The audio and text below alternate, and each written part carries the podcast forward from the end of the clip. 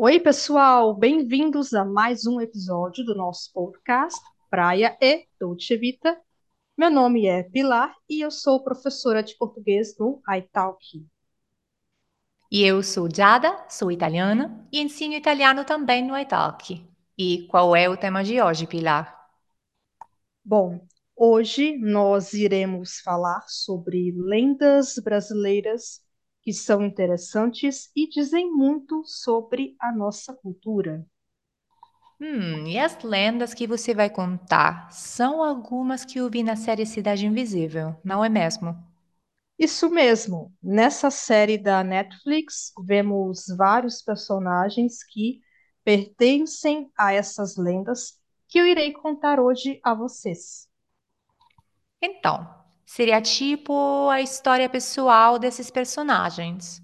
Isso mesmo, a história que nós não vemos na série e que os brasileiros, sim, já sabem desde criança, então, para um estrangeiro é interessante saber também até para entender melhor a dinâmica da série.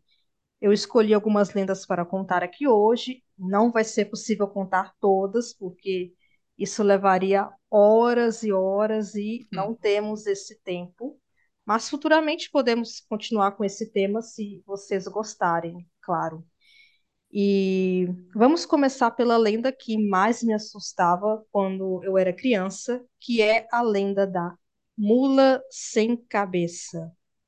É, mula, em inglês seria mule, acredito que seja essa a pronúncia.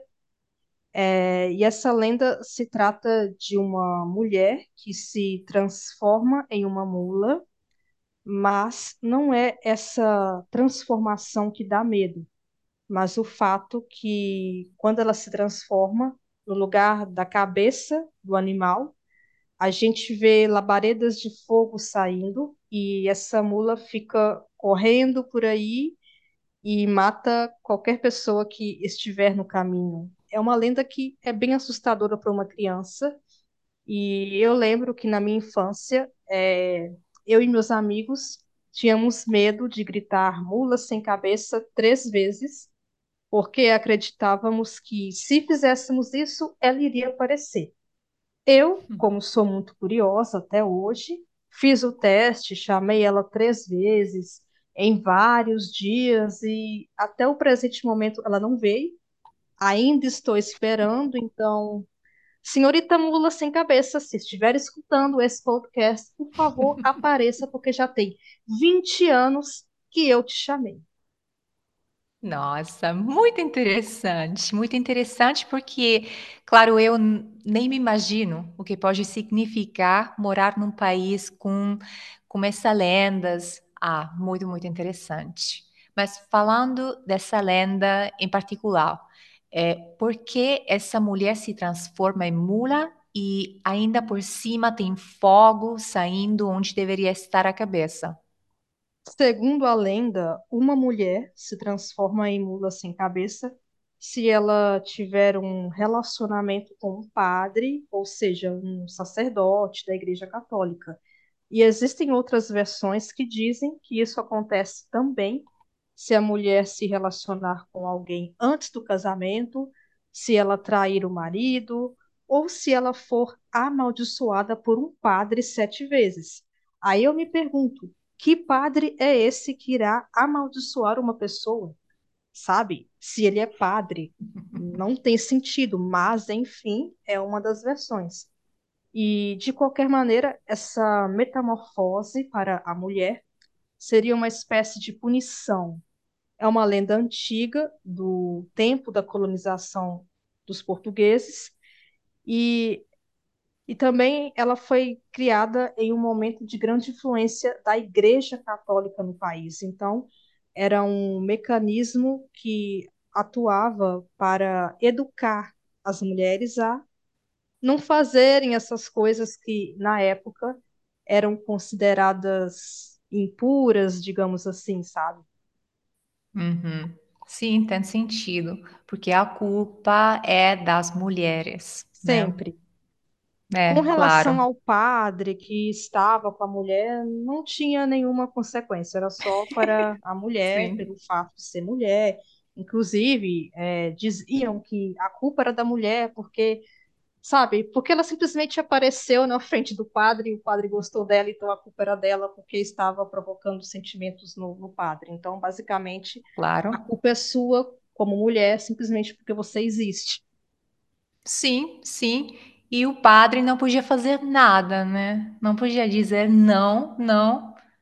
Não, simplesmente Claro. porque ela estava ali Poderia estar simplesmente acompanhando a missa, fazendo uma oração, como devota que era, mas ainda assim ela tinha a intenção de desviar o padre do caminho de Deus. Infelizmente, Uhum, é, era um período de muita misoginia, muito mais do que hoje, uhum. inclusive. Claro, claro. E agora falando, hum, de uma lenda diferente, eh, qual seria a história do ser mitológico conhecido como Saci-Pererê, que anda pulando porque tem apenas uma perna? É uma lenda que surgiu dentro das tribos indígenas do sul do Brasil, também no período da colonização. E inicialmente o Saci era descrito como um ser mitológico de pele negra, travesso, ou seja, que fazia diversas brincadeiras, que em inglês poderíamos traduzir como pranks. E até então, nessa versão, ele tinha sim as duas pernas. Mas posteriormente, devido à influência africana nesse conto, passaram a apresentar a versão de um saci que tinha apenas uma perna, porque havia perdido a outra lutando capoeira. E o que é capoeira? Atualmente, a capoeira é considerada uma modalidade de dança. E por que digo dança? Porque quando ela surgiu, ela era uma espécie de luta disfarçada de dança, sendo um tipo de resistência dos africanos e afrodescendentes brasileiros à escravidão que, infelizmente, eles sofriam nesse período da história do Brasil. Uhum, entendi. Então tem sentido agora, eh, na Cidade Invisível, onde o Saci-Pererê era um escravo. Tem Exatamente, sentido. tem essa versão, o Saci seria um Uhum, ex-escravo que conseguiu fugir e infelizmente perdeu a, a perna nessa luta que era a capoeira.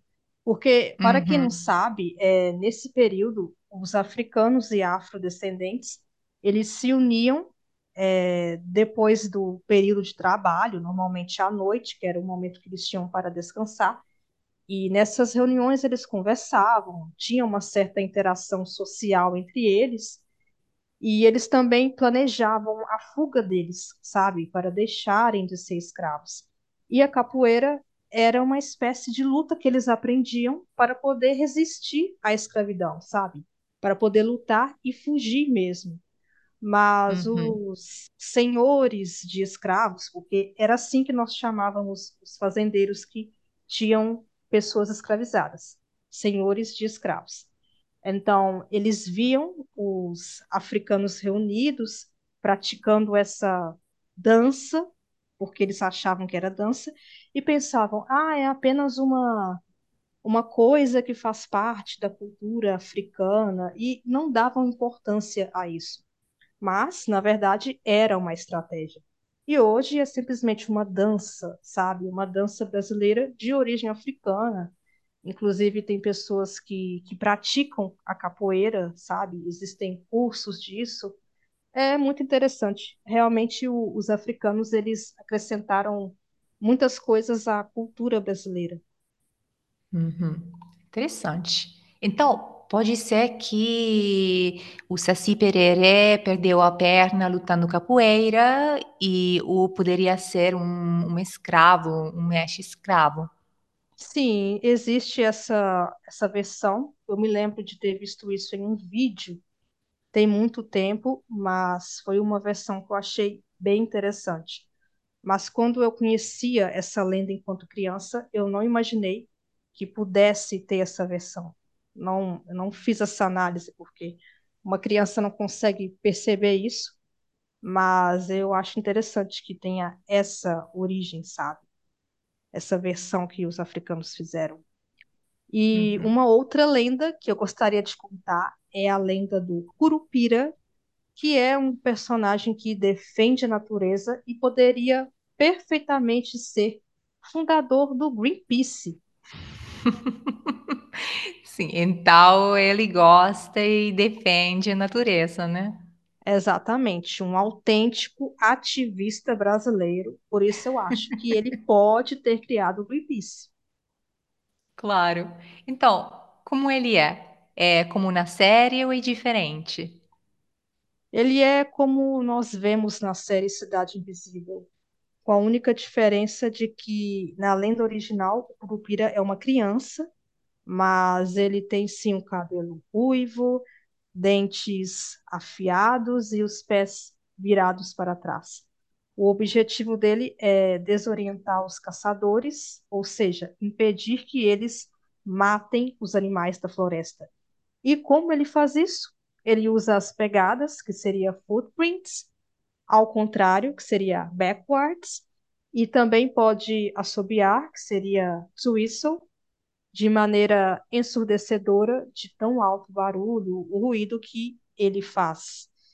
E segundo o nosso folclore, ele assusta apenas os caçadores que destroem a floresta, mas não as pessoas que utilizam os recursos naturais ou caçam os animais para a própria sobrevivência, como, por exemplo, os indígenas. E, segundo a lenda, apesar de o curupira não ser uma ameaça para os indígenas, eles preferem dar presentes, que seriam oferendas, offerings em inglês, ao curupira, para que o curupira se acalme, digamos assim, e não faça nada contra os indígenas. Então, ele ganha esse presente justamente por ter essa personalidade forte e causar medo, mas na verdade que ele é indiferente em relação à presença dos indígenas. Claro que tem sentido. Eu faria a mesma Claro, eu coisa. faria a mesma coisa. Ai, gente, obrigada pelo presente, vocês são tão gentis. Ah, inclusive no Natal, eu gostaria, eu já ia até falar o presente que eu queria no Natal, eu ia aproveitar a oportunidade. Claro, Uhum, sim, sim, claro, claro, tem sentido. Bom, claro. eu gostei muito, muito, muito do Curupira, é, sobretudo na, na série, na Cidade Invisível. Não sei, ele era muito, muito interessante com esses pés virados, era de verdade impressionante. Sim, aquela série realmente teve uma excelente produção. Uhum. Parabéns para o Brasil, porque ficou muito bem feito. Com certeza eu vou indicar para os meus alunos de português, porque eles vão adorar. E se vocês ainda não assistiram, está disponível na Netflix e eu super indico. E, bom, esse foi o nosso episódio de hoje. Sintam-se à vontade para dizer o que acharam e se gostariam de mais episódios sobre lendas brasileiras, ou também podem sugerir qualquer outro tema. Muito obrigada por terem nos escutado até aqui e até logo, gente. Até o próximo episódio.